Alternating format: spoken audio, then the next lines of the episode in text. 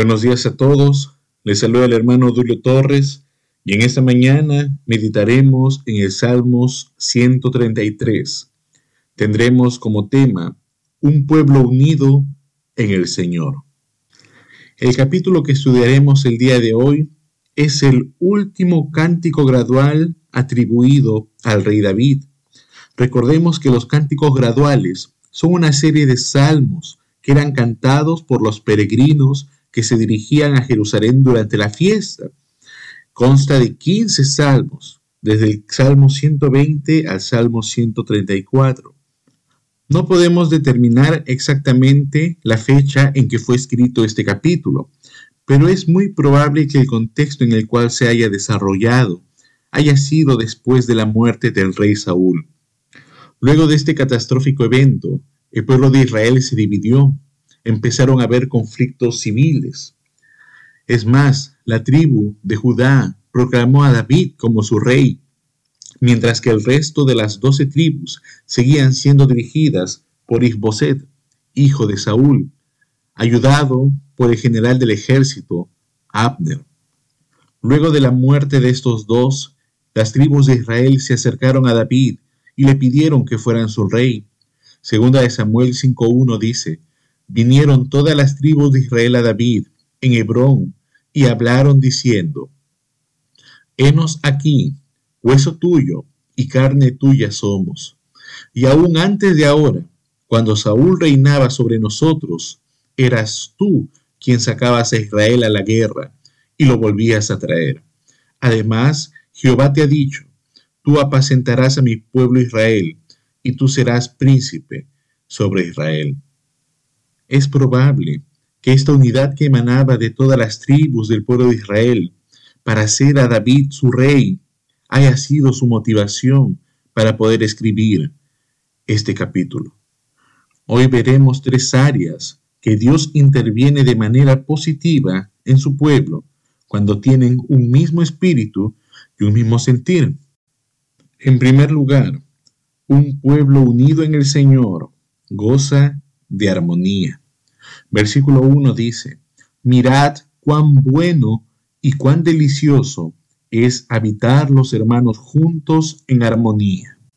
El versículo inicia con una palabra clave, mirad, es decir, sé testigos, evidenciad, prestad atención a lo que os voy a decir. Mirad cuán bueno y cuán delicioso. Claramente el rey David llama nuestra atención a esta unidad que debe haber dentro del pueblo de Dios. No estaba procurando la unidad del pueblo de Israel con naciones extranjeras, sino estaba procurando la unidad entre ellos mismos, entre aquellos que conformaban el pueblo de Dios. A esto él se refería como bueno, porque reflejaba el corazón y el propósito de Dios para su pueblo.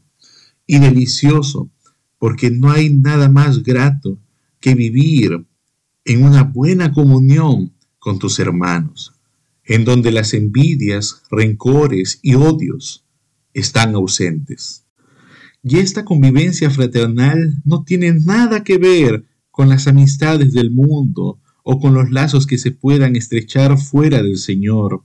Es por eso que esta superioridad es manifestada en esta palabra cuán, repetida hasta dos veces, cuán bueno y cuán delicioso. Y esto no se logra de un día para otro. Para esto necesitamos la intervención directa de Dios para que pueda obrar en nuestros corazones, así como en el corazón de nuestros hermanos. Romanos capítulo 12, versículo 18 dice, Si es posible, en cuanto dependa de vosotros, estad en paz con todos los hombres. Eso es lo que debe procurar un verdadero creyente, estar en paz con todas las personas y cuanto más con sus hermanos en la fe.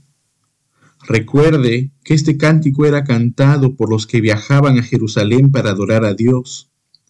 Entonces, si una persona no procura esta unidad y es más, está peleada con su hermano, ¿cómo podría adorar y buscar a Dios de esa manera? Si usted tiene una enemistad con alguno de sus hermanos en la fe, ponga esta relación en las manos del Señor. Y no solamente eso, procure acercarse a aquel hermano y darle solución. Es lo que manda la Biblia.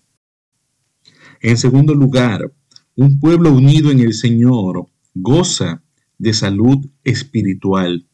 Versículo 2 dice, es como el buen óleo sobre la cabeza, el cual desciende sobre la barba, la barba de Aarón, y baja hasta el borde de sus vestiduras.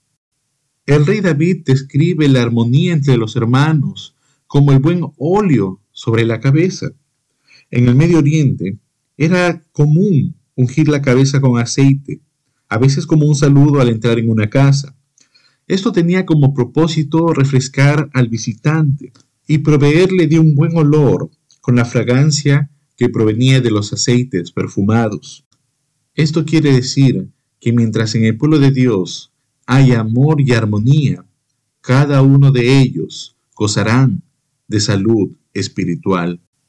Podrán contar con una palabra de aliento de parte de sus hermanos, la cual refresque su ánimo, o simplemente gozarán de las fragancias que emanan de los corazones de aquellos que lo aman. Luego, el versículo 2 hace mención al aceite que era derramado en el sumo sacerdote. Este aceite que era derramado en Aarón y en todos los sumos sacerdotes simbolizaban la consagración de ellos, su separación de todo mal para poder ejercer el oficio que se le había encomendado. Esto nos manifiesta claramente que la armonía y la unidad que tenía el pueblo de Dios tenía que estar fundamentado en los preceptos bíblicos.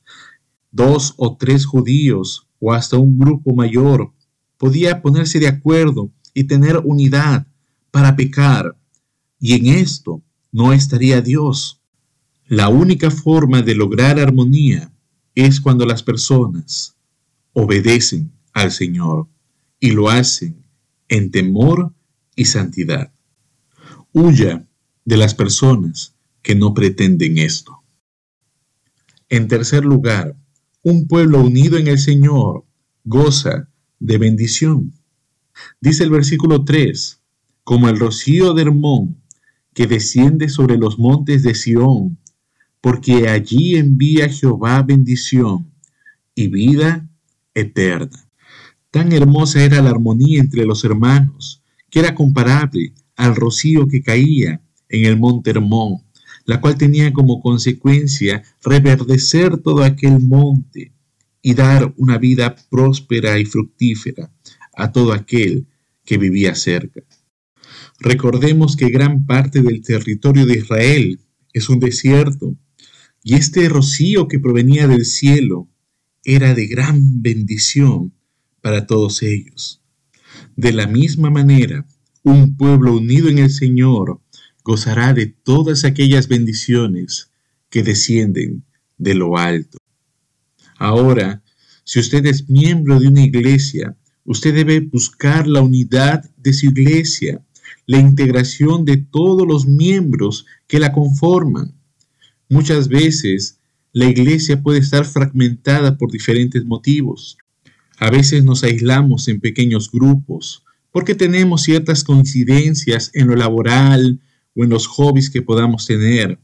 Sin embargo, no nos damos cuenta que al aislarnos de estos hermanos, también nos aislamos de las bendiciones que el Señor nos pueda dar directamente o también por medio de estos hermanos.